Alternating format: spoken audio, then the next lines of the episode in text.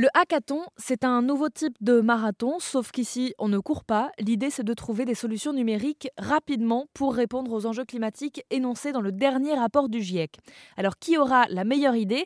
Pour cela, six groupes ont été composés de gens qui ne se connaissaient pas, tous spécialisés dans leur domaine, comme Mehdi, ingénieur. On, est parti d'un constat. Chaque année, le GIEC euh, présente ses rapports concernant le réchauffement climatique.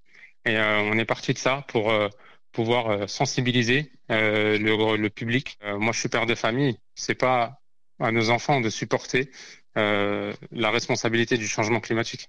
Il faut que nous, on soit acteurs dès maintenant afin de, de, faire changer les choses. Alors avec son équipe, ils ont donc eu 48 heures pour imaginer une solution qui impacterait le plus grand nombre, qui serait facilement réalisable, réapplicable à d'autres échelles et éco-conçue.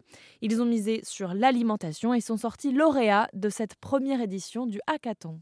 Donc, ce qu'on voulait, c'est faire une application immersive, inclusive, qui permet de, réunir euh, les acteurs locaux, les producteurs locaux, les AMAP, de faire en sorte que les gens s'habituent en fait euh, à manger local et de saison. On voulait pas que ça soit moralisateur, donc ce qu'on a dit, c'est qu'on allait euh, mettre au service des gens des recettes faites par des grands chefs, justement avec ces produits-là.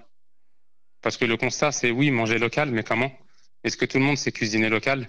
Est-ce que tout le monde sait où acheter local? Et donc, nous, on s'est dit de réunir tout ça dans l'application et de faire en sorte que le public puisse euh, manger local, qu'il sache le cuisiner et qu'il sache aussi où le trouver.